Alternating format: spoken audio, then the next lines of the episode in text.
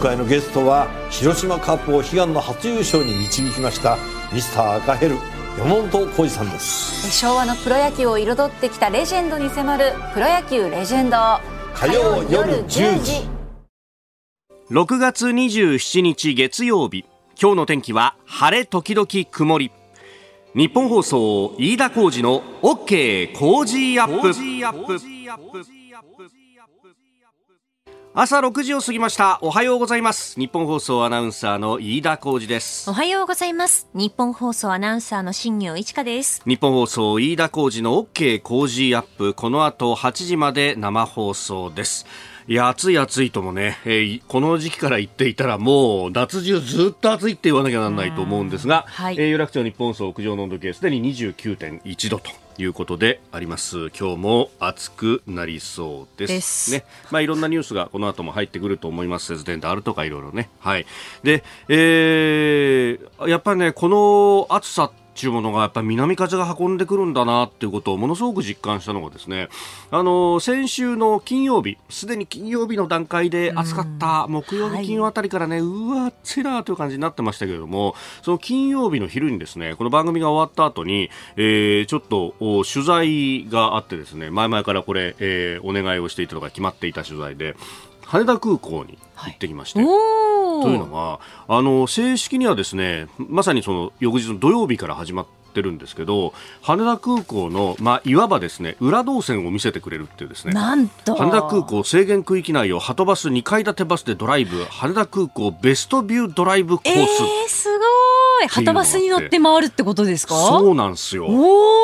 でこれそのお客さん乗せてる便は1日3便出てるらしいんですけれども、まあ、京橋の江戸グランっていうところからスタートしてで、えー、羽田のエクセルホテル東急でバスを乗り換えてセキュリティチェックをしてですねで、えー、制限区域内を走行するとその2階建てバスでもって、えー、あのー、ほらまあ、昔はよくあったんですけど、ボーディングブリッジ使わずにですね、あの、お披露目って言うんですけど、あのー、こう、空港のね、えー、駐機場のところに、えー、飛行機止まってて、うん、で、タラップで、バスで行って、タラップでタンタンタンって上がっていくみたいなって、ね、昔はよくあったじゃないですか。はいはいはい、今もね、あの、空港によっては結構これが多いところもあるんですけど、で、そういう時に、こうバスに乗ると、いつもだと、通れないところ通ってって結構気持ちが上がるみたいなのがあったんですけど、うんうん、まさにあのバスが通ってるのと同じようなところですね。えーこう行かせてくれるわけですよ。わあ結構じゃあ機体も間近で見られたりして。そうそうそう。で、あの途中何度か停車をして、はい、で停車した時はこの実はこの2階建てバスがあの屋根が屋根のところが、えー、バタバタバタってこう折りたたんで屋根にするけどまた開けられるっていうオープントップバスっていうやつではいはい、で止まった時は屋根開けてくれてであの写真撮っていいですよみたいなねすげえ。あの目の前誘導路で降りてきたばっかりの飛行機が目の前通るみたいな瞬間があってですねたまたま。すごい。でうわーと思ったらで手振る振るとあのちょうどね機長さんが我々の方向だったわけですよ。あれこう右と左にね、はいはい、えー、機長とコーパイと二人座ってて、で、ねうん、進行方向向かって左側が機長で右側が大体、えー、副操縦士、コーパイロットなんですけど、このちょうどね我々のに左側が向いていたのよ。腹がね、うんうん、そうすると機長がいるじゃん目の前に、うんうん、手振ったら振り返してくれてさ。嬉しい。振り返してくれんだ。結構ねあの整備員さんとかいろんな人が振り返してくれて。もうそれを見るだけでもすげえ上がるなみたいな。それはちょっと楽しいですね。いや、これすごいツアーでさ、で、他にもね、まあ、裏動線いろいろあって、うん、で、あの、やっぱ誘導路とか滑走路はあの車がこぎるっていうのは結構いろいろ危険があるから、うんうん、まあ、あのこれ空港によっていろんな仕組みがあるんですけどあのトトンネルを作ってねあの支障がないようにしてるなんてところもあって羽田空港も一部そういうところがあるんでですね、うんうん、そこを通してくれたりとか。いろいろね盛りだくさん75分のツアーで。すごい。ファンにはたまらんですね。上がるよなっていうね。あのガイドさんに聞いたら、はい、やっぱあのこれ予約がねあのすでに結構入っていてあり。がたいことにと。でただ私たち覚悟してるのは、うん、きっとお客さんの方が詳しいんですよああ確かにね。やっぱりそこがハトバすごいなと思うのは、はい、あの一生懸命勉強するけれども、うん、最後はお客さんに聞いてお客さんから学ぼうと思ってますって言って。なるほど。ねっていう。だからこれやればやるほどこういろいろ 知識もついてきてマニアックな、えー、ツアーになるかもしれないなじゃあ添乗員さんもこう右手に見えますのはボーイングとかってあるんですか？そうそうそう。あるんですね。右手に奥にボーイング787ドリームライナーが見えてまいりましたとかね。すげえ。いやーなかなか。で、あのーこれ、お食事込みで、えーのおツアーということでね。いや、食事もまた面白くてさ、あの、チキンのグリルを中心としたオリジナルメニューって言うんだけど、あのー結構ね、うん、その、スープのクルトンが、こう、飛行機の形してたりとか、ちょっとならではのね、えーマニア心をくすぐるような 献立になってますんで、え、えーよかったらね、これホームページに載ってますけれども、結構やっぱね、夏に向けてっていうのは、え、いろいろ。まあ、ただ、あの、制限区域通るんで、ちゃんとあの、風にね、飛ばされないように物のチェックだとか、あと持ち込めるこう機材だとかっていうのもね、えー結構こう、細かく指定があったりなんかもいたしますんで、まあ、その辺とね、えーなどなどご覧いただければというふうに思いますけど、なかなかね、やっぱこういうところでね、あの、観光ってものが、なかなかコロナ禍で、えーできなかった、えーえーところがあったんですけれども、現場工夫してんなっていうね、えーまだまだいっぱい見どころ日本の中にもあるんだなってことを再確認したツアーでありました。あなたの声を届けますリスナーズオピニオン。この傾向ジアップはリスナーのあなた、コメンテーター、私、羅新業アナウンサー、番組スタッフみんなで作り上げるニュース番組です。ぜひメールやツイッターで番組にご参加ください。今朝のコメンテーターは前国家安全保障局長で北村エコノミックセキュリティ代表の北村茂さん。えー内閣情報官や国家安全保障局局長を歴任され、えー去年7月の退任まで9年半にわたって政権の中枢で国家の情報収集と安全保障に携わってきた方でいらっしゃいます。えーまさに情報収集分析のプロフェッショナル、そして、えー5月には中央公論新社から経済安全保障異形の大国中国を注視せよという本も、えー出版されていらっしゃいます。まあ、経済安全保障一つのキーワードに今日はなっていくと思います。様々なニュースを解説いただこうと思っております。えーニュース7時またぎはドイツで、えー G7 サミット開幕。それからおはようニュースネットワークのゾーンではアメリカが太平洋島諸国への支援を強化。日本などと新たな枠組みを立ち上げと。えーそしてアメリカ軍の哨戒機が台湾海峡を通過し中国が反発したというニュース。台湾海峡情勢。そして、えー NATO の首脳会議も今週この後行われると、えー岸田総理も出席ということで、まあ、今後の世界の枠組みについても聞いていきたいと思いますメールツイッターはこちらですメールアドレスは、コージーアットマーク 1242.com。アルファベットすべて小文字で COZY でコージーです。コージーアットマーク 1242.com。ツイッターは、ハッシュタグコージー1242。ハッシュタグコージー1242です。いただいたオピニオンこの後ご紹介します骨のオピニオンお待ちしていますここが気になるのコーナーです。スタジオ朝刊各紙が入ってまいりました。週明け今日の紙面はまあバラバラという感じでありますが、えーただ G7 のね、えーサミット、まあすでに日本時間では昨日のまあ未明にかけてというところで開幕をしておりますけれども、えーその様子というものを一面トップで書いているところが多いです。えー朝日新聞 G7 ロシアの金、金融へ、えーサミット開幕物価高など議論と。えー金もね、えー結構ロシアはあ出してたんだなと、主要な輸出品の一つであるということで、去年の輸出額が126億ポンド、およそ2兆円に上るとうんいうことで、まあ、この輸出入を禁止すると、えーいうことが出てきております。なんかあのーダイヤモンドも結構実はロシアは出るというね話が。しかも良質のダイヤモンドが出るんだと。いうような話を。まあそれこそねあのラジオリビングで金属を扱うときにその専門の人にこう聞いたりなんかするといや実はなんていうね、えー話を。だいろんなところでこう影響はあ出ているんだろうなと。まあ金の価格も上が上がる一方だという話でもありますんでまあその辺に拍車がかかるのかもしれません。えーそれからあ読売新聞 G7 対ロ制裁強化サミット開幕金金融合意へとインフレ対応議論ということであります、まあ、あのロシア、ウクライナから小麦の輸出がこう減って、えーしまっているということで、まあ、食料に対してのね、えーこの安全保障だったり、えー食料危機というところへの対策等々も話し合うと、前々からそれも伝えられておりました。えーまあ、あの、世界的なその生産量からすると、それほど影響ないんじゃないかというふうに指摘する指揮者もいるんですけれども、ただ、ロシアやウクライナからの、まあ、ある意味、値段の安い小麦を特に入れている、まあ、地理的にも入れやすい中東であるとかアフリカというところが、まあ、今後影響が出ると、そこで社会不安が起こって、えーまあ、あの、アラブの春のようなですね、ドミノ倒しが起こるんじゃないかということも言われております。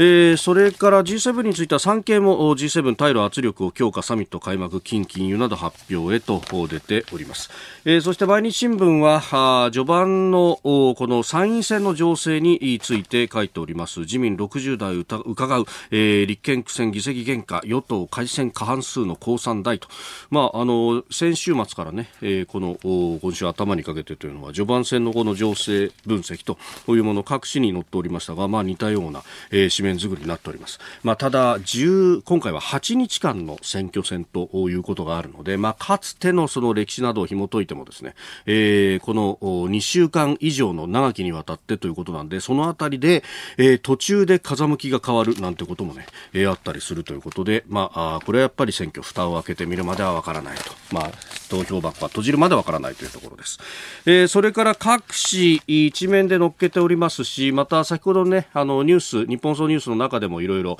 出ておりましたけれども、うん、猛暑電力逼迫注意報が出ていると、えー、東京電力管内で、まあ、特に今日のお昼の3時から夕方6時にかけて、えー、というところが最もこの需給が逼迫するのではないかと言われております。まあ、あの電力供給の余裕を示す予備率というやつが、まあ、5%を下回る見込みだと、まあ、3%ぐらいは最悪必要だとなんかでね、えー、急に需給がこうパッと触れた時にも余裕が出るように。3%ぐらいあるのが、まあ、最低、必要だということなんですが今日は、えその一番ね、え逼迫するであろうとされる3時から6時の時点で、えー3.7%から4.7%と予想されると。うん、4%割ってきて3%台まで来てしまうということがあるんで、えー、警報ではなくまず注意報を出すというところになっております。まあ、あの、足元こういうことが起こっている中での選挙戦ということになると、本当はね、エネルギーに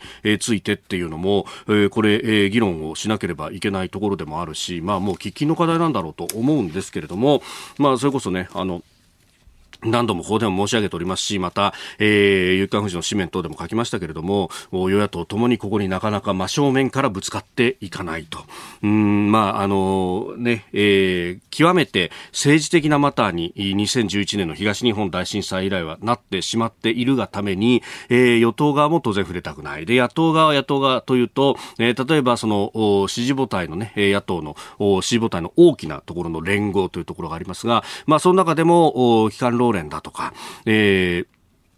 まあ、メーカー系であるとか製造業であるとか、まあ、あの、総じて、えー、どちらかというと、まあ、かつて同盟と言われたようなですね、え、えー、企業労組系は、まあ、前向きなところも多いんですが、一方で観光炉などは、えー、原発絶対ダメだという人たちも、こういたりなんかして、これを、こう、訴状に上げると、中でまとまりもつかないというようなこともあるんで、えー、与野党ともに何か避けてるんじゃないかなというところですけれども、いい加減ここについても、原子力も含めてですね、えー、考えなければいけない時期に来てんじゃないかといういうのは、えー、毎日暮らしてても思うところであります。以上、ここが気になるでした。この時間からコメンテーターの方々ご登場です。えー、今朝は前国家安全保障局長で北村エコノミックセキュリティ代表の北村茂さんです。おはようございます。おはようございます。よろしくお願いします。よろしくお願いします。ありがとうございます。えー、まずは簡単でありますがプロフィールご紹介いたします。1980年に警察庁に入庁されました。公安警察の総本山警備企画課理事官をはじめ要職を歴任された後第一次安倍内閣の総理大臣秘書官に就任されました。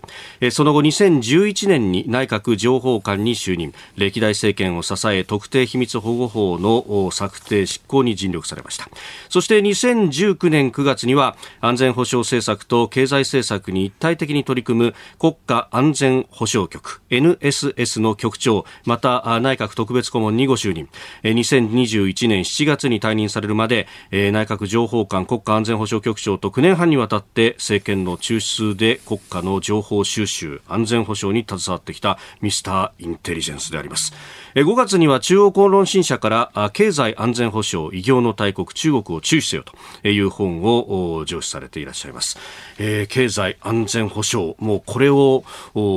形作ってきた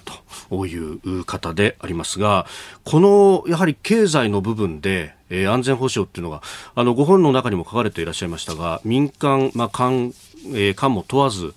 やっぱりちょっと希薄な部分が今まではあったということでありますか？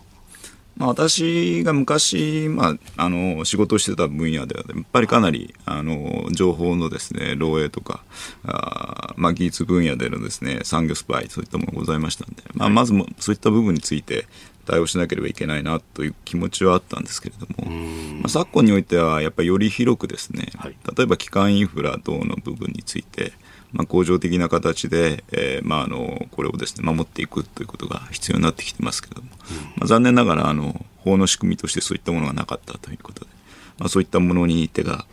つけられたということだと思います。各事業に関しては、まあ、事業法などがあったりとかもしますが、その経済安全保障の部分だと、よく名前を聞くのは外為法について。結局、これ以外にあんまり、まあ、それほど効果的な武器が今までなかったということまあそうですね、外為法はやはりあの安全保障的な観点というのが法律の中にビルトインされてましたけど、はいまあ、各事業法については、まあ、所管大臣がそれぞれ、まあ、権限を持ってやってましたけど、まあ、あの安全保障という切り口でですね、えーこれにインターベンションするってことは、まあ、今までできなかったということだと思います。はいやっぱりやろうとすると、そこは経済の自由があるじゃないかというようなあところで、なかなか難しかったわけですか？いや、そういうことではなかったと思うんですけどね、あのそこはもうあの今までのはい。事業法の規制っていうのはいろんな形で規制されてますんで、ですから、まあ、あの安全保障っていう観点がまあ抜けていたっていうことだと思います。はい。国民の安全だとか、そういう部分では気を使ってやるっていうのはそうですね、あの公共の安全秩序の維持とか、はい。公序良俗に反しないとか、それからまあ集団的不法行為を行っていない者であるとかっていう、そういう、まあ、いろいろなあの規制概念っていうのはあることはあるんですけど、まあ、安全保障っていう観点からはなかったということですね。はいでそこの確証のこう所感がある中である意味横串を思いっきり通していくっていうこれは作業になりますよね。これは相当だから内閣とかにこう危機感とかやる気がなければなかなかできない仕事だったじゃないですか。あのー岸田総理、今あの、サミット行かれてますけれども、はい。えー自民党の政調会長の頃にですね、やはり、まああの内閣に対する提言を取りまとめられたりということで、まあ、あのそういったその政策的な連続性という中でですね、あの経済安全保障推進法を、まあ、あ内閣のですね、えー主要施策というふうに位置づけていただいたということが、まあ、今回のあの成立に向けて大きなモメンタムになったと思います。で、えー今日8時までお付き合いいただくんですけれども、この経済安全保障、具体的に、うん、ウクライナ情勢を見たりとか、あるいは中国を前にしてどうだというあたりについて、えー伺っていこうと思います。えー今日もお8時までお付き合いいただきます。よろしくお願いいたしますよろしく。お願いします。お聞きの配信プログラムは日本放送飯田浩司の OK コージーアップの再編集版です。ポッドキャスト YouTube でお聞きのあなた、通勤や移動中に最新ニュースを押さえておきたい方、放送内容を少しでも早く知りたい方、スマホやパソコンから radiko のタイムフリー機能でお聞きいただくと放送中であれば追っかけ再生も可能ですし放送後でも好きな時間に番組のコンテンツを自分で選んでお聞きいただけます毎朝6時の生放送では登場するコメンテーターの最近の活動はもちろんたっぷりとニュース解説をお送りしています。レギュラーコメンテーターに加えて専門家と随時つないで掘り下げてお送りしています。日本放送のエリア内でお聞きの皆さんラジコラジコのタイムフリーでチェックしてください。ツイッターでは最新情報を発信中。ぜひフォローして番組にご参加ください。あなたと一緒にニュースを考える飯田浩二の OK 工事アップ。えー7時をまたいでコメンテーターの方々とニュースを掘り下げていくニュース7時またぎです。えー今朝は前国家安全保障局長北村茂さんとお送りしております。引き続きよろしくお願いいたします。えーでは取り上げるのはこちらのニュースです。ドイツで G7 サミットが開幕。日本を含めた主要7カ国の首脳会議 G7 サミットがドイツで開幕しました会議ではウクライナへの軍事侵略を続けるロシアに対する圧力の強化やウクライナへの今後の支援また世界的に懸念が高まる食糧危機への対応などが話し合われます。えー先週の金曜日24日で、えーロシアによるウクライナ侵略4ヶ月となりました。さあまずは改めて北村さんこの4ヶ月どのようにご覧になってますでしょうか？まあ、あの今、かなりですねあの東部にあの戦線がですね、まあ、あの集中している状況であります。まあ、まずもってあの全面侵攻2.24の段階でですね、まあ、プーチン大統領は、まあ、電撃戦というかですね割と早い段階での戦局のですね終結っていうのを見通してたんではないかなと、はい、まあ、いうふうに思いますけれども、まあ、かなり強いですね。あのウクライナ側の抵抗ということによってですね、はい、まあ、現在の事態に至っているということだと思います。あのなかなか双方がですねあの、まあ、停戦に向けたですね、はい、動機っていったものをですね、うん、えー、持ちづらい状況にあるということなんでですね。なかなか、うん、終結とかそういったものについてのですね先は見通しにくい状況と、まあ、かように思います。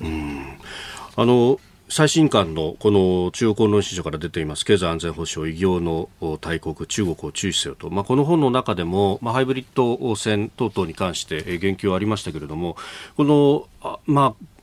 あのハイブリッド戦についてロシアという国は、まあ、ある意味その先駆的なあ国でもあったと。今回のこの進め方っていうのはうまくいっててるんですか、それともやっぱハイブリッド戦でも失敗してるんですか、あの2014年のですねクリミア併合の時に、非常にまあ鮮やかなあ形でですね、えーまあ、戦局を制したということで、まあ、あのプーチン大統領、このハイブリッド戦にはですね、まあ、あの熟達しているという見立てが多ございましたが、はい、あの今回、必ずしもそれがですねあの思った通りに進んでいないっていうのは、この2014年のクリミア併合を教訓としてですねウクライナ側、まあ、ゼレンスキー大統領以下がですね、まあ、かなり真剣に取り組んできたということがあると思います。あのデジタル変革省というものをですね、はい、まあ、あの設置して、ええ、まあ、それが今回のですねいわゆるそのハイブリッド戦についてのですねまたあのサイバー戦についての司令塔になっていると、まあ、こういうふうに言われていますし、それからまたあのまあ、米国はですねかなり早い段階でこの全面侵攻があるというふうに見てたという言われておりますので、まあ、そういった観点でのですね、まあ、米国のサイバーコマンドであるとかそれからまた EU のですね、えーサイバーセキュリティの即応部隊と、まあ、こういったものが、まあ、現地に入ってですね、はい、まあ、基幹医療インフラを中心に、まあ、かなりあの積極的な支援をしたというふうに言われてますですね。はいあの2014年のあの当時のハイブリッド戦、えーまあ、ある意味こう携帯の電波とかああいうのをジャックして偽の情報を流しそこに集結した兵に対して一気に下砲で攻撃をするというような、まあ、あのそういった手法が紹介されていたりもしましたけれども今回もそれをやろうとしたけどウクライナ側がこれをうまく防いだっていうようなところも大きい今回はですね逆の事態がむしろ起きてるんではないかっていう見立てが結構多くてですね、はい、まあ、ロシアのあの野戦用の軍事無線がですね、えー、まあ、かなりジャミングをされているという状況があるというふうに見ている方も多くてですね、まあ、これで、まあ、あのロシアの召喚がですね、まあ、かなり戦死されてますけれども、はい、まあ、この原因もですねあの場所のですね特定といったものが、えー、商用のですね通信手段によってですねなされて、まあ、それが原因ではないかというふうに、えー、見る向きもありますですね。うんそれをこうウクライナ側が逆に傍受し放題というような感じになってというようなね。まあ、えー、まあ、いずれにしても、まあ、これあれですね、あの情報、まあ、特に運用上の情報をうまくあの採取してるってことだと思いますけど。はいこれ、実際にその、まあ、うん、火力であるとか、まあ、実力の部分でこう戦うっていうよりも、この、こう、基幹インフラをどうするとか、そういうところっていうのが重要だなって、素人目にも分かるようになってきたんですけれども、まあ、これを守るっていうことになると、まあ、平時の備えはまさにその経済安全保障の部分でやることになるわけですか？そういうことですね。まあ、あの、ハイブリッド戦自身がそもそも平時と有事の、まあ、あの、区別をですね、まあ、あえてあの不明確にするという側面がありますので、まあ、ですからそのいわゆる平時と言われている状況でのそのサイバーアタック等についてですね、まあ、どうするかということが非常に重要で、まあ、これはなかなかあの今まで手がつけられていなかった部分でありますので、まあ、これが今回の経済安全保障推進法で、まあ、手がついたということだと思います、まあ、その前段階として北村さんがこの NSS の局長をやられているときにまず経済班というものをあの中に作ったと、まああのね、先ほどの6時前半のお話でありました経済の部分で安全保障とっていうのはちょっとこう離れたところがあったけれどもこれをこう引き寄せるっていうことにまず意味があったということですか？まあ、こういった言い方ちょっとやや、差し障りがあるかもしれませんけれども、私が着任した時は、はい、まあ割とあの NSS っていうかですね、国家安全保障局もまあ2プラス2の世界だったんですね。2プラスはい。まああのよりやっぱりあの現在のですね安全保障がまあその経済とか技術分野に浸透している状況ということがありましたので、はい、まあそこでぜひやはりあの経済官庁ですね、えー、特にまあ経産省であるとか財務省であるとか総務省であるとか。まあ、そういったところからまあ人材を募ってですね、まあ、あの政策を始めたということだと思います。北山さんおっしゃった今の2プラスっていうのはまさに外務防衛の人たちが中心という。はい、はい、そういうことですね。はい、まあ、あのそこは非常に重要なポイントではあるんですけども安全保障では、はい、ただやっぱりあの、えーまあ、今回の経済安全保障推進法にも分かるようにですねまたあのハイブリッド戦が非常に広がっている状況というのを見るとですねはい、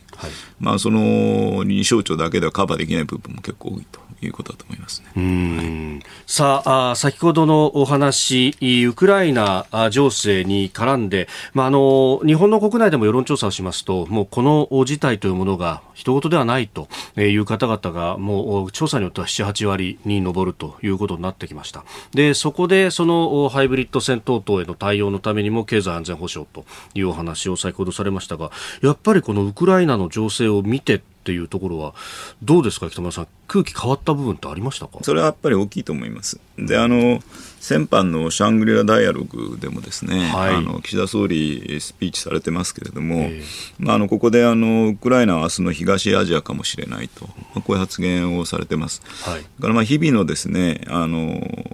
報道等を見てもですねやはりその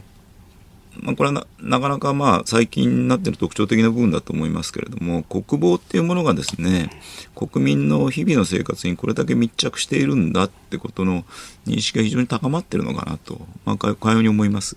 でこれは多分ですね今回のあの参議院選挙のですね各党の公約等を見てもですね、はい、まあ、そういったものが現れてきているのかなというふうに感じますですね。はい、与野党取材するといや今回は安全保障って言葉をこう入れなきゃいけないんだよと。で我が党のこう今までの主張とどう整合するかっていうところで、えー、生活安全保障とかいろんな言葉をこう使ってやってるんだっていうのを聞きますけど、まあ、その辺やっぱり空気が現れてる感じはあると思いますが、あのでそこの部分で、まあ、安全保障と今まで言われてきたものだと例えばその戦車、大砲、銃、戦艦みたいなもののイメージでしたけれどもそれだけではなくというかむしろそれ以上にこの我々の普段の生活や企業の活動ってものがあこんなに結びついてたんだっていうのをこう今回ご辞書読ませていただいていろんな企業が情報を漏らしたりとか安全保障にマイナスの部分でこう物輸出しちゃったりとかっていうのがあったんですね。あのー、これもあんまりそういうこと言うとですね、えー、差し障りが出るかもしれないんですけれども、あの安全保障に関わる情報の漏洩っていうのはですね、まあ、いくつか本でも紹介させていただいてますけれども、まあ、あの民間企業が、まあ、機微技術の情報を漏洩すると、まあ、さらにもう少し研究を進めてですね高い、まあ、技術を開発すればいいやっていうそういう見方も一つあると思うんですけれども。ただまああの例えばあのドローンがですねあの世界市場中国製のドローンがまあ世界市場を席巻している話とかですね、はい、それからまた、まあ、北朝鮮のですね、まあ、相次ぐ弾道ミサイルの発射とか。まあ、こういったものの中にもですね日本由来の技術っていうのがないのかってことを考えるとそこは若干その、えー、そうではないんではないかなというふうに私は思っておりましてですね、まあ、ですよよくまあさまざまなところでお話しする機会もありますけれども、はい、特に安全保障に関するあの技術情報の漏洩っていうのは割と早い段階で国民生活っていうか国民の安全にですね、まあ、跳ね返ってくる部分が多いんですよということはお伝えしてるんですけどね。はい、でその技術の具体的な情報だけじゃなくってそれを持っている人が流出したりだとかあるいはそういうものをこう盗み出そうとして来る人たちをどう防ぐかとかっていうところ、まあ、あの今後の課題も含めるとそういうところ人の部分っていうのはこれから先になってきますか？すごく大きいと思います。あの、まあ、昔からそうですけれども、はい、まあ、インタンジブルテクノロジートランスファーというふうに言ってですね、まあ、見えない情報の流出って言われてますけれども、はい、あの人間の頭にあるものが一番ある意味ですねあの完全な部分がありましてですね、まあ、そういった意味で人から、まあ、あの情報が抜けるってことは非常にまあ大きな損失にもつながるしまあ、一方、まあ、人間自身と非常に脆弱な存在でもありますんで、まあ、そこをまさについてくるっていう部分もあるんだろうと思いますけど。これ、今回の、まあ、国会の論争、議論の中では話に出てきて、一部出てきてましたけれども、例えばじゃあそこにアクセスする人特に、まあ、あのいわゆる公の方々に関してはもうすでにありますけれども民間の人たちだとか学者さんも含めてのこういわゆるセキュリティクリアランス的確性評価ってものここの部分は今後本来であれば盛り込まなければいけないことですか、まあ、これもあの国民のですね、はい、あの考え方次第だろうというふうに思いますし、うん、それから、まあ、あの政府もどこまでまあ、考え方を決めてるかっていうのはまだ確たる部分はないと思いますので、うん、あの少なくとも特定秘密保護法の中ではですね、はい。国防外交、それから防潮対テロという分野での、えー、重要情報にですね、まあ、接する公務員についてはですね、適正評価という、まあ、言ってみればセキュリティクリアランスという仕組みがあって、まあ、その人が、まあ、情報を漏洩した場合には罰則がかかってくるということでありますけれども、うん、まあ、あの現在、まあ、セキュリティクリアランスと言われているのは民間におけるそういった仕組みですから、はい、まあ、これをどこまで導入するかっていうのは、まあ、今後議論されていくんだろうと思いますけどね。はい。えー、G7 開幕というところから経済安全保障についてお話をいただいておりますセゾンプラチナビジネスアメックスカードが選ばれている理由。仕入れ費用税金の支払いを一元管理して業務を効率化。支払い猶予が最長56日でキャッシュフローにゆとりもできます。個人事業主フリーランスの皆さんビジネスにこれ一枚。セゾンプラチナビジネスアメックスカード。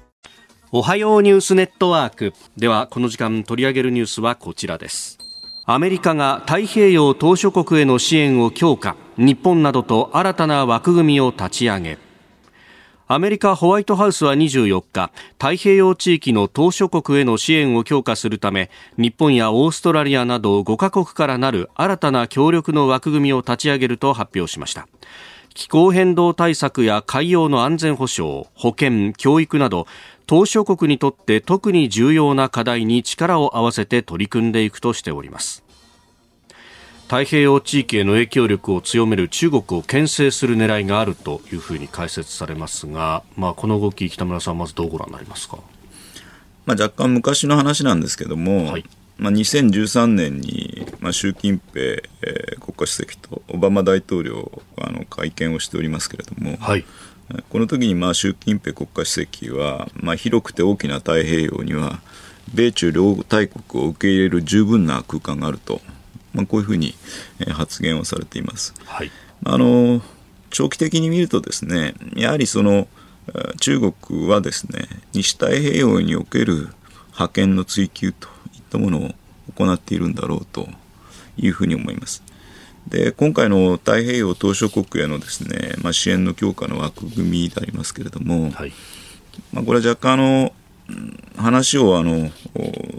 昔に戻すとですね、あの太平洋戦争っていうのはですねこの太平洋における覇権というものをめぐってですね、はい、まあ、日米でまあ戦われたというふうに言ってもいいと思うんですね。うん。で今回のまあソロモン諸島につきましてはですねここにまあ、はい、ガダルカナルございますし、はい、えそれからキリバスもそうですけどここにまあタラワという激戦地がありましてですね、まあ、こういった意味であの、えー、米国はですね今回新しい枠組みというものを提示されましたけれども、やはりこういった地域におけるですね、特にまあ、太平洋地域における平和と安定っていう意味でのですね、こういった地域におけるその重要性というものを十分認識していると。こういった背景があって、今回の枠組みについてのですね、立ち上げになったと、かように考えてます。うん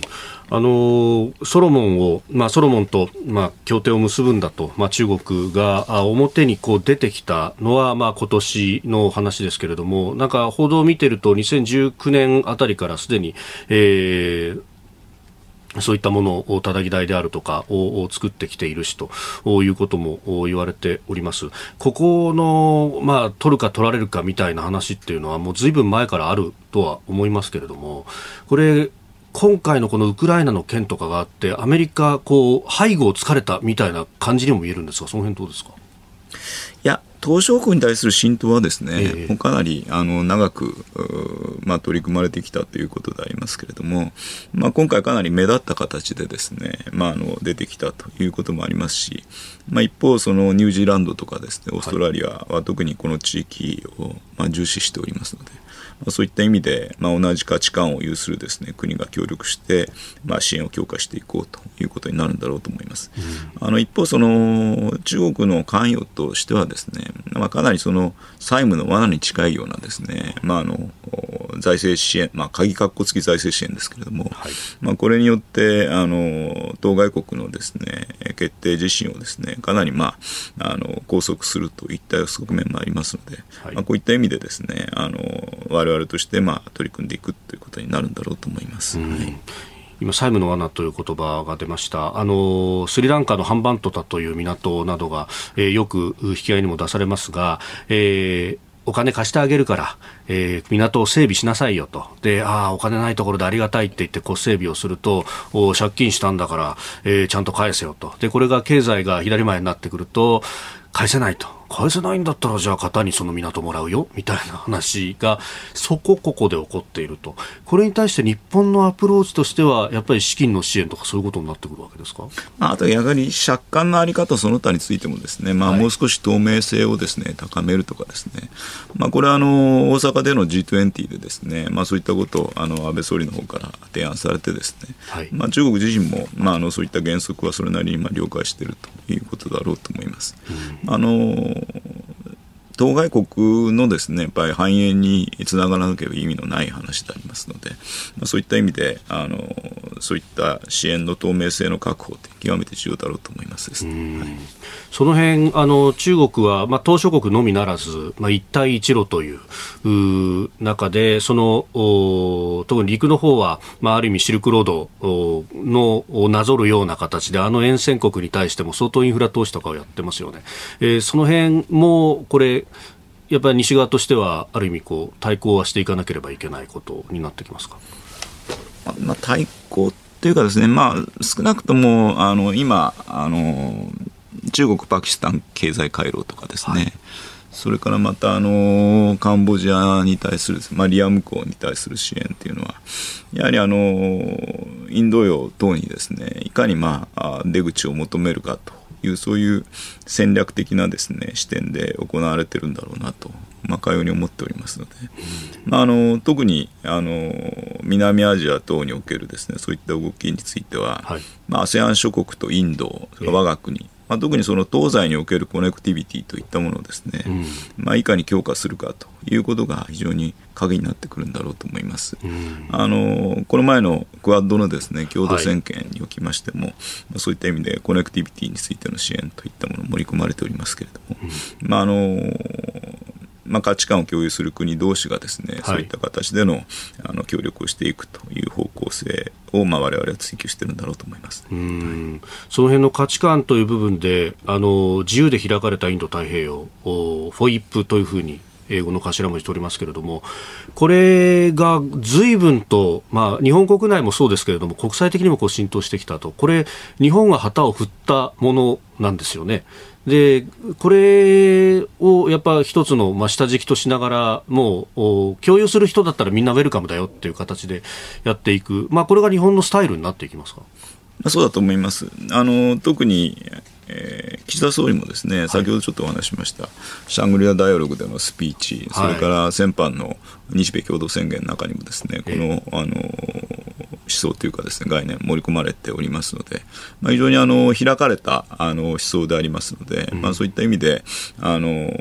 多層的な形でですね、えー、このやっぱり思想を具体化していくってことは非常に重要だろうと思ってます。うん。これね、あのーまずトランプ政権がこのフォイップというものの概念をこうパッとこう取って、それこそあのかつて太平洋軍と言われたものがインド太平洋軍に変わったみたいなところまで、えー、やりましたけれども、これ、バイデン政権に変わるってところで、どうなんですか、やっぱりトランプのそのまま引き継ぐのはみたいなのってなかったんですか？これはあのあったかもしれませんけれども、ただ、あのまあ、自由で開かれたっていう概念自身はですねあの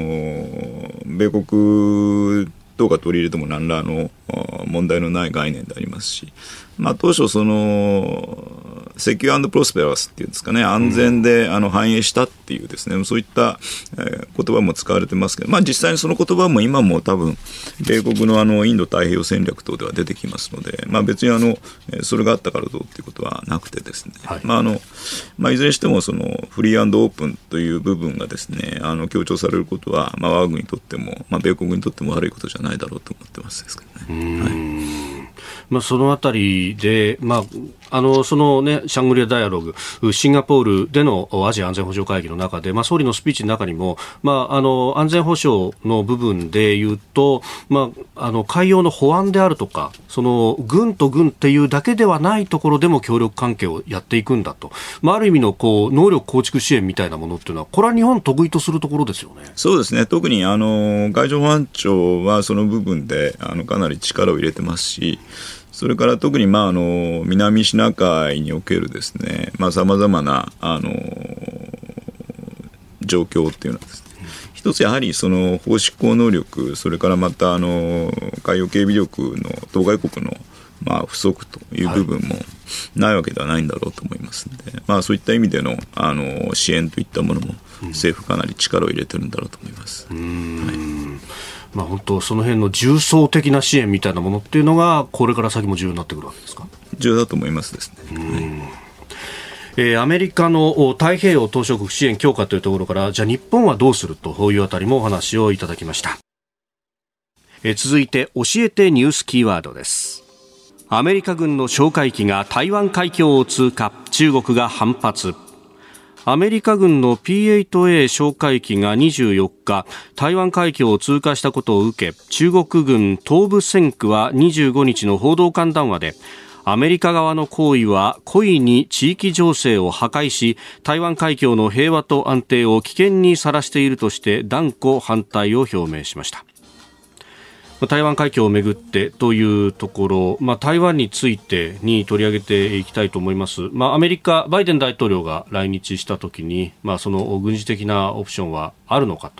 と、軍事的な対応という形の質問でしたけれども、イエスというふうに答えて、これが結構ね、えー、ニュースになっていたりもしました。アメリカのこの台湾情勢に関しての関わり方っていうのは、どういうものであると思えばいいですか？まあ、あのアメリカとしてはですねあの発言の後も、まあ、あの米国のですね一つの中国政府と変わらないという形で、はい、まあ、言っていましたけれどもただ、まあ、あのバイデン大統領のご発言自身はですね、まあ、あの実質的にはあの3回目ということでですねで、まあ、あの海外では初めてということでありますので、はい、まあ、私は現下の情勢から言うとですね非常に、まあ、あの大きな抑止力になったんだろうなというふうに思っています。で、まあ、それはですねあの長期的な観点ではあの2019年の1月にですね、はい。えー、習近平国家主席はあの台湾のですね再統一について、まあ、軍事力の行使の可能性を排除しないということを明言されてますし、それからまたあの21年のあの党創設100周年記念のですね演説においても、えー、この台湾台湾再統一に向けたですね、えー、我々の意思をですね、えー、過小評価すべきではないと。まあ、こういうふうに言っておりますので、はい、長期的にはですねやはりその現在の中国ですね台湾統一に向けたですね意思は固いというふうに見いいんだろうというふうに思います。ただ、まあ、一方、あの、今回のですね、えー、まあ、もちろんこの国際法上の、あの、地位とかですね、それから状況というのは、えー、台湾とウクライナ、異なりますけれども、はい、まあ、オペレーションとしてのですね、今回のロシアによるウクライナ侵攻についてはですね、そのあり方含めて、まあ、かなり注意深く観察をしてるんだろうなというふうに推測してます。うんまあ、ウクライナに関しては、そのキーウを落として、そして短時間で、まあ、ウクライナ無力化するというようなことが言われてましたけど、結局それはできなかった。これ、台湾に引き比べて考えると、その斬首作戦みたいなものっていうのを言われたりなんかもしますよね。これは難しいってことを理解したわけなんですか？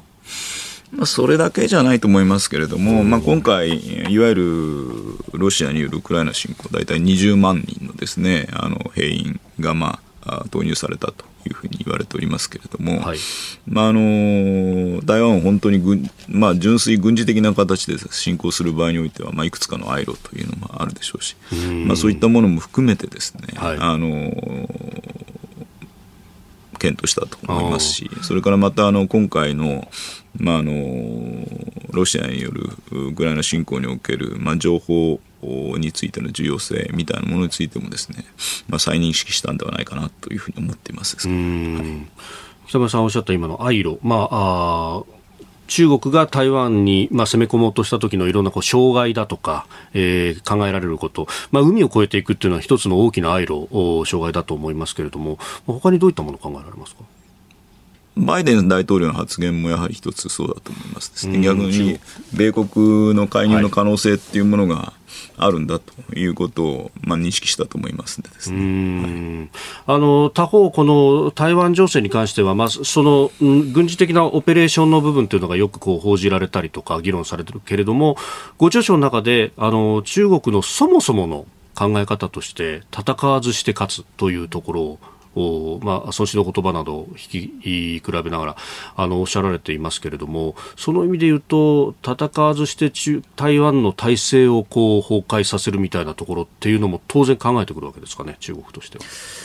まあ、今の習近平さんはあまりそういうなんていうんですかね投稿妖怪というそもそもあの投票所平さんがですね言われた路線を、まあ、捨てたというふうに言われていますので、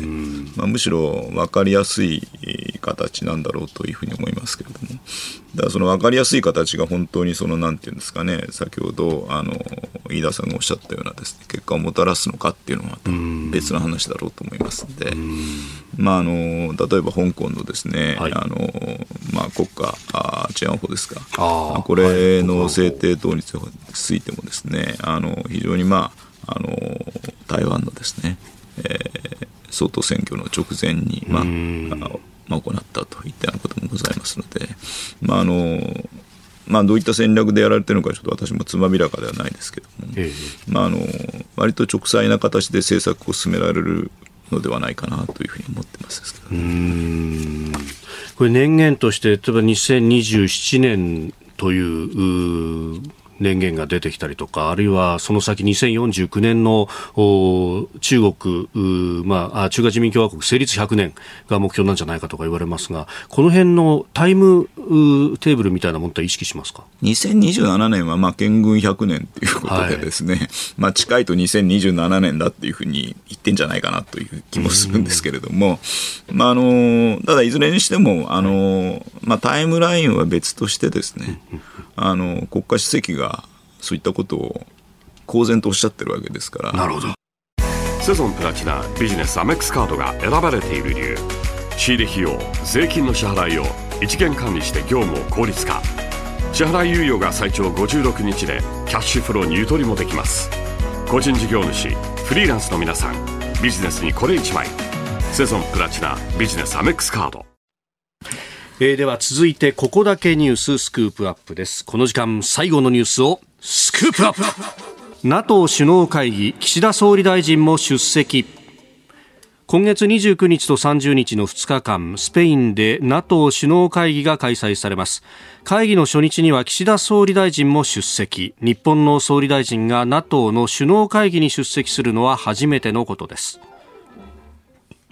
まあ、今、ドイツで G7 首脳会議やってます。この後、その足でスペインに渡って NATO 首脳会議にも出席するということであります。今回はこの NATO 首脳会議にもアジアの国々が結構呼ばれてるんですね。その辺、まあ、ウクライナもそうですけれども関心高まってるということですか？まああのー岸田総理、今回の,、まあ、あのウクライナ侵攻後ですけれども、はい、まああのまあ、NATO にとって非常に極めてあの重要な問題でありました。そういった意味で、まあ、西側の立場というのをですね、うん、まあ、どういった形でその ASEAN の諸国に伝えるか、それからまたその G7 の中で足並みを揃えるかということで、まあ、随分、うん、ご苦労されたと思います。例えば、まあ、3月と5月にですね、それぞれ G7 の、あの、首脳宣言で、あの、共同声明出ますけれども、まあ、その間におけるですね、そういった役割も果たしてこられましたんで、はい、まあ、そういった観点でですね、やはりあの、まあ、NATO, に NATO のです、ね、首脳会で今度出席されるというご判断に至ったんだろうと思います。うん。確かにそのウクライナのこの一連の情勢、ロシアのウクライナ侵略、そしてロシアに対しての、まあ、制裁決議であったりとか、えー、非難決議であったりとか、制裁がいろいろ出てますけれども、あの制裁に関しても ASEAN 諸国で見ると、シンガポールだけが、まあ、行っていると、これ、やっぱりその温度差みたいなものっていうのは、まあ、アジアにいると感じること、でもヨーロッパやアメリカはなかなかピンとこないみたいなことってのが多々ありますか？まあ、そこでもあって、ですから、この5月のですね、はい、訪と、それから、まあ、あの、インドネシア、ベトナム訪問ということになったんだろうというふうに思います。まあ、そういった意味で、あの、我が国の役割っていうのは極めて重要でありますし、それからまた、あの、まあ、中国のですね、まあ、様々な、あの、現状変更の試みとか、それからまた様々な国に対するですね、圧力とか、まあ、そういったその、インド太平洋地域における厳しい安全保障環境というものを、まあ、あの NATO 諸国に伝えていくということも一つ重要なのかなというふうに思ってます。もちろんあの、えドイツとかですねそれからまあフランス、まあ、英国もそうですけれども、はい、まあ、インド太平洋地域にですね、まあ、関心は高まりつつあるとはいえですねやはりその辺をあの自らあのご説明されるということも非常に重要だろうと思います。でこのウクライナの情勢がまあどうなるか分かりませんけれどもこれがその世界秩序まで変えるんじゃないかというような論考がいろんなところで出てきています。で特にその今おっしゃったロシア、中国というところ、まあ、力による現状変更であるとか、あるいは権威主義的な体制であるとか、まあ、そういった国々と自由で開かれた民主主義を持ってている国々の間で、まあ、ある意味、かつてのそのランドパワー、シーパワーみたいなことになっていくのかということまで出てきてますが、妻さん、その辺どうお考えになってらっしゃいます？まあ、そこまでになるかどうかもいろいろ考え方あると思いますけれども、まあ、やはりあのあ、まあ、ホイップの話も先ほど出ましたけれども、はい、まあ、そういったあの価値観を共有する国がですね、まあ、いかに多層的な形でですね連携を組んでいくのか、まあ、それによって、まあ、地域それからまた地域を超えたですね平和と安定といったものをいかに確保するのかということに、まあ、あの力を注いでいく必要があるなというふうに思ってますですね。うんまあ、その辺ねあの中ロというところはすでに国連の常任理事国であって核の保有している国でもあると。で、まあ、ロシアの今回のウクライナの件で分かる通り、常任理事国が何かした場合には止める手段っていうのは本当に限られてしまうのかと。何か、その辺、こう、いろんな無力感を覚えてしまうんですけど、でもこれ対応していかなきゃならない。で、この先、日本の果たすべき役割であったりとか、どう、こう、いい方向に進んでいったらいいですかね、まあ、国連改革についてはこの前のですね、はい、日米首脳会談でも言及ございましたし、まあ、これはあの結構長い課題ということで我が国取り組んでるんだろうと思います。まあ、あのそれぞれ経済力とですね、まあ、それからまあ抑止力も含めて国力というふうに言えると思いますけれども、まあ、これまた個人的な考えでありますけれども、まあ、あのそれに見合った形のですね国際的な役割を果たしていくということが、まあ、重要だろうと思いますしあの歴代のですね総理ですね。まあ私お使いしたまあそうですね。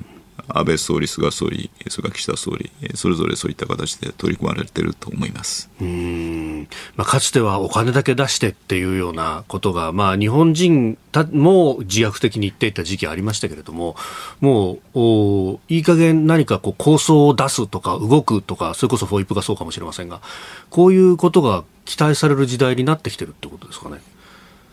そ期待される時代っていうか、もう期待されてると思います、すでに期待をされている。はい、それはやっぱり、あの、まあ、こういう方やまた語弊がありますけど、中東国としてのですね、はい、あの、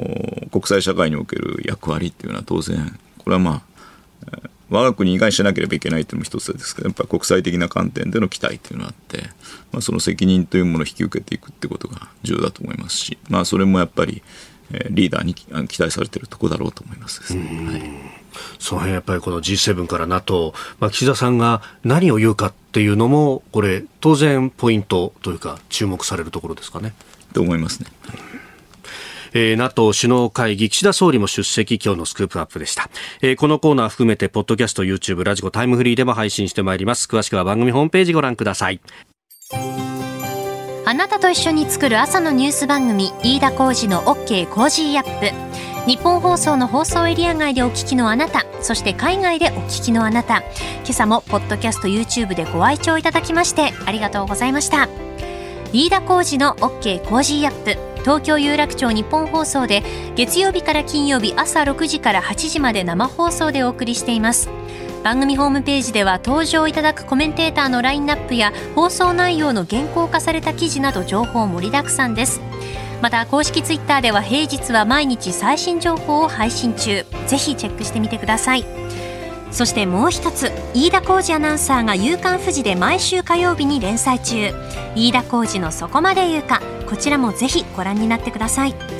忙しい朝そして移動中。ニュースを少し深く知りたい時。ぜひ AM、FM、ラジコはもちろん日本放送のポッドキャスト YouTube でお楽しみください。